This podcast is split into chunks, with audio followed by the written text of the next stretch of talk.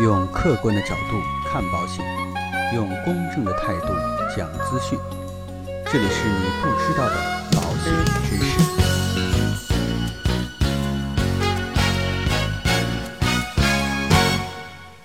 好，各位亲爱的朋友们，大家好。在保险行业啊，有一句俗话叫做“保险再好，不赔无保之人”。其实仔细想一想，这句话呢，有点像这个麦当劳里面的洗脑歌啊，我就喜欢。我们认为啊，说不出道理的好，其实啊就不叫好。可能听到这里啊，有很多的朋友就想怼我了：什么？你敢说保险不好？大家要是都不买保险的话，出了事你赔吗？这话啊有一定的道理。但是反过来呢，如果你把买保险的钱呢用来买彩票，可能也会中好几个五百万呢。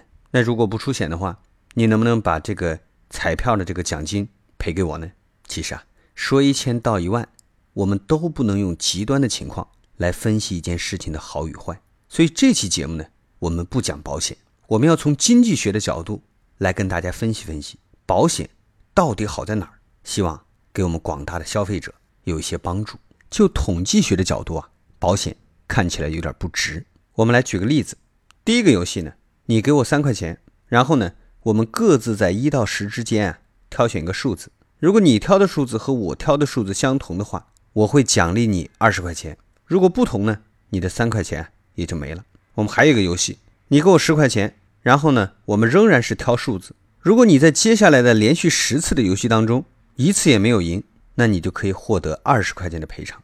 其实啊，刚才这两个场景，前面呢叫做彩票，以小博大；后面呢叫做保险，以小防大。在刚才说的这个场景当中，其实对你来说都是损失。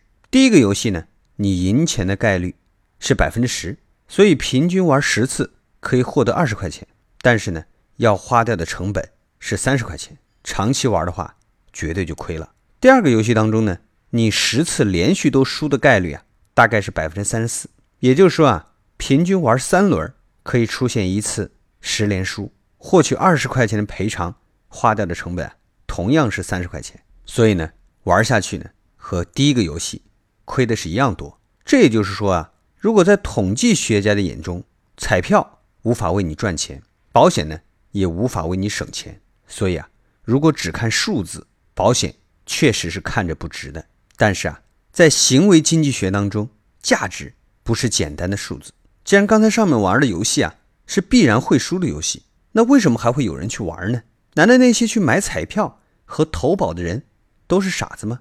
这个肯定不是啊，因为除了数字的变化，还要加上心理账户的价值。那什么是心理账户呢？我们再来举个例子：二零一七年诺贝尔经济学奖得主理查德·塞勒就做了一个非常有趣的研究。设想一下，你今天晚上呢要去看电影，一张票五十块钱。买票之前呢，你恰好丢了五十块钱。那请问你，你还会去买票看电影吗？我们换一种情景，你今天晚上呢要去看电影，一张票啊五十块钱。买票之后呢，你弄丢了票，那么你还会重新去买一张票看电影吗？同样是损失了电影票的价钱，但是啊，却会带来不同的选择。在赛勒的调查当中啊，有百分之八十八的人。会在丢钱之后继续买票看电影，但是啊，只有百分之四十六的人会在丢了票之后再去买票。这个呢，就是心理账户的影响。钱呢被划入了现金账户，而电影票啊被划入了实物账户。丢钱的时候呢，只有现金账户变化，但是啊，丢票的时候，现金账户和实物账户像是同时发生了变化，而且啊，现金账户很少能够加上附加值。而实物账户呢，可能会承载各种各样的附加值。举个更加直接的例子，比如说啊，可能很多人丢了五块钱会毫不在意，但是呢，你刚刚拿五块钱买来了一个甜筒，掉在了地上，你会觉得非常的可惜，感觉好像比丢了一百块钱还烦躁。所以啊，讲到这里，你可能就清楚了，其实保险真正的价值啊，就是帮客户解决了损失厌恶的问题。在这里呢，我们要跟大家再介绍一个概念。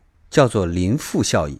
简单来说呢，就是对于同一件事物，拥有的时候对它的评价会比没有的时候高很多。经济学家杰克奈奇曾经做过一个实验，他呢把实验者呢随机分成三组，第一组的人呢可以自由选择想要马克杯还是巧克力？结果呢，百分之五十六的人选择了马克杯，百分之四十四的人呢选择了巧克力，说明马克杯和巧克力对大家的吸引力啊差不多。第二组的人呢，直接分到了马克杯，然后问他们愿不愿意换成巧克力，然后啊，只有百分之十一的人愿意更换。第三组的人呢，直接分到的是巧克力，然后呢，又问他们愿不愿意换成马克杯呢？那只有百分之十的人表示愿意。这个实验呢？就证明了一个道理：我的就是最好的，这就叫做零负效应。零负效应的概念呢，又延伸出了损失厌恶的概念。简单来说呢，就是损失带来的负效用远远大于同等的收益带来的正效用。